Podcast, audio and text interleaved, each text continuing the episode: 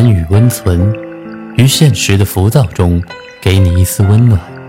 岁月静好，于人生在世，只愿现实安稳。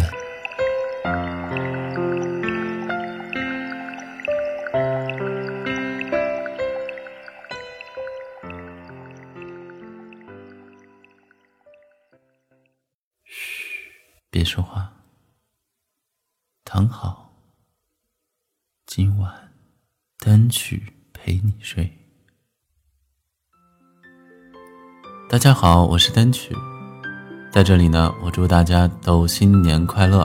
那么今天呢，我和大家分享的文章是宋小军的《什么时候睡你最合适》。前几天和几个朋友喝夜酒，朋友的表弟刚上大二，正在苦追一个学姐，两个人正在暧昧。表弟年纪尚小，不得其法，深深为之苦恼。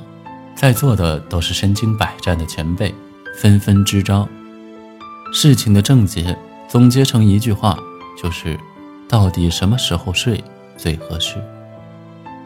有人说夜长梦多，管不了那么多，先睡了再说，撑死胆大的，饿死胆小的。有人说，爱情里的男女双方。总有一个人要先耍流氓。有人说，你就顺其自然吧，按照自己的心意来，瓜熟蒂落，水到渠成，这事儿是自然而然发生的。轮到我了，我语重心长说：“这事儿，我太有发言权了。”于是我说起了自己的一段往事。你看，比起用。我有一个朋友开头的鸡汤文，我多么诚实，永远都是以身试法。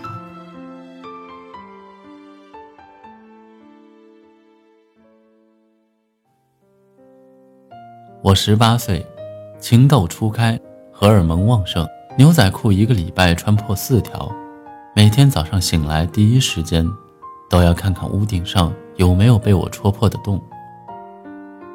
十八岁。遇上了我人生中第一个喜欢的姑娘，她叫姚静。我费了很大的力气，终于得到了周末去她家做饭的机会。彼时，两个少男少女共处一室，他爸妈都不在家，一切景物都自带了柔光。姚静提议要做饭，我说：“那就做芹菜肉丝吧。”姚静从冰箱里翻出了一块肉。软塌塌的，他不敢切，我只好亲自上阵。刀工不好，肉切的有点大。倒进锅里，烟雾蒸腾，油脂飞溅，我俩差点把厨房点了。面对着一桌子已经分不出品种的午餐，我俩还是吃得风生水起。多年以后，有人问起我，初恋的滋味到底是什么味？我想。大概就是炒糊了的芹菜肉丝吧。吃完饭，我俩一身油烟味儿。姚静说：“我要洗个澡。”然后她闻了闻我的 T 恤，说：“你脱了，我给你洗洗，一会儿就干了。”然后递给我一件她粉红色的大 T 恤，自己就进了浴室。我穿着她粉红色的大 T 恤，听着浴室传来的水声。根本坐不住，我不停的深呼吸，生怕一会儿就犯了法。在姚静洗澡的那一段时间，我想了很多。也许这就是上天给我的机会。我十八岁了，成年了，有权利享受男欢女爱了。说不定这就是姚静给我的暗示。不然他干嘛给我洗 T 恤？干嘛又去洗澡？天雨不取。反受其咎，睡。决定了睡，我又在想，那么我第一步该干什么呢？是等姚静出来，我飞扑上去，一个剪刀脚锁住她的脖子，把她摔翻在地，还是不由分说，捧起她的脸，劈头盖脸的亲下去，然后像剥洋葱一样剥开她的浴巾？作为天秤座，我觉得选项太多了。做选择太辛苦了。正在我纠结的时候，姚静从浴室里穿戴整齐地走了出来，我好不容易积累的勇气一下子又消失殆尽了。接下来，姚静身上不断散发出沐浴露的香味。我们躺在床上，看着天花板，聊了很多。渐渐的，我的内心平静了，天花板也不见了。我看到了漫天星辰，最闪亮的那颗，和姚静一样漂亮。我听见耳边有风吹过，像那种能融化冰雪的春风，让人想睡觉。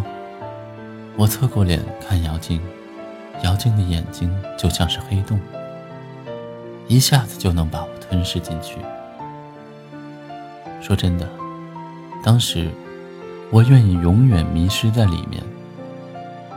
后来，我有无数次和他共处一室的机会，我们做饭、散步、聊天，说着许多没有意义的话，展望着也许永远不会到来的未来。最终，我还是没有睡他。我至今都不能相信，我当年竟然如此纯洁。时至今日，我想起这件事，肠子都悔青了，甚至把我们最后没能在一起的原因归结于此。姑娘不会在乎一个没有睡过她的人。但是后来我又想，也许青春就是这样，纯洁的一塌糊涂，透明的能看清内脏。柏拉图式的精神恋爱，真的存在于我们的青春年少，也许。我应该感谢当年的自己，感谢当年自己做出的决定。如果让我现在穿越回去，恐怕我已经做不到了。也许最美好的爱情就是，你想睡他，他也想睡你，最后你们躺在了一张床上，看了一晚上的星星和月亮。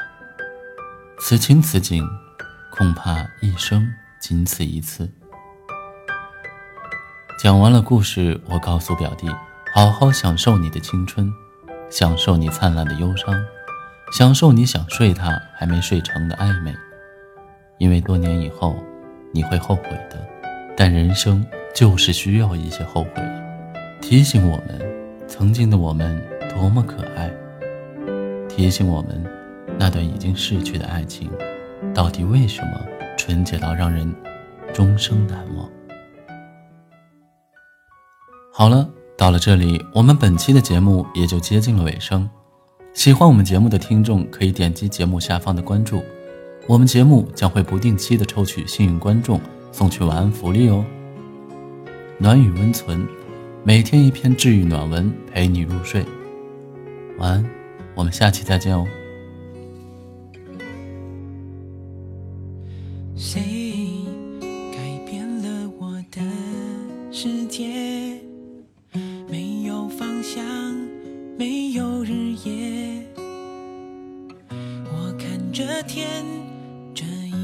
在想你，是否会对我一样思念？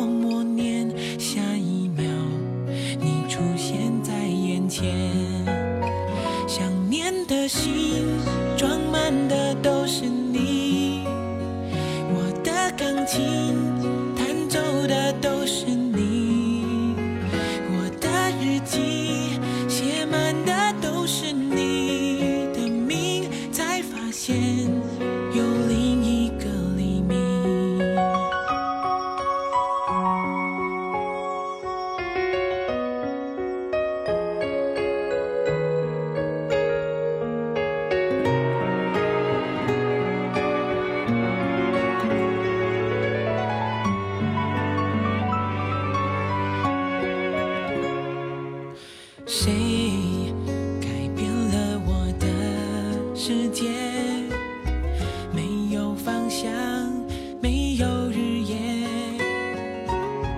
我看着天这一刻在想你是否会对我一样思念？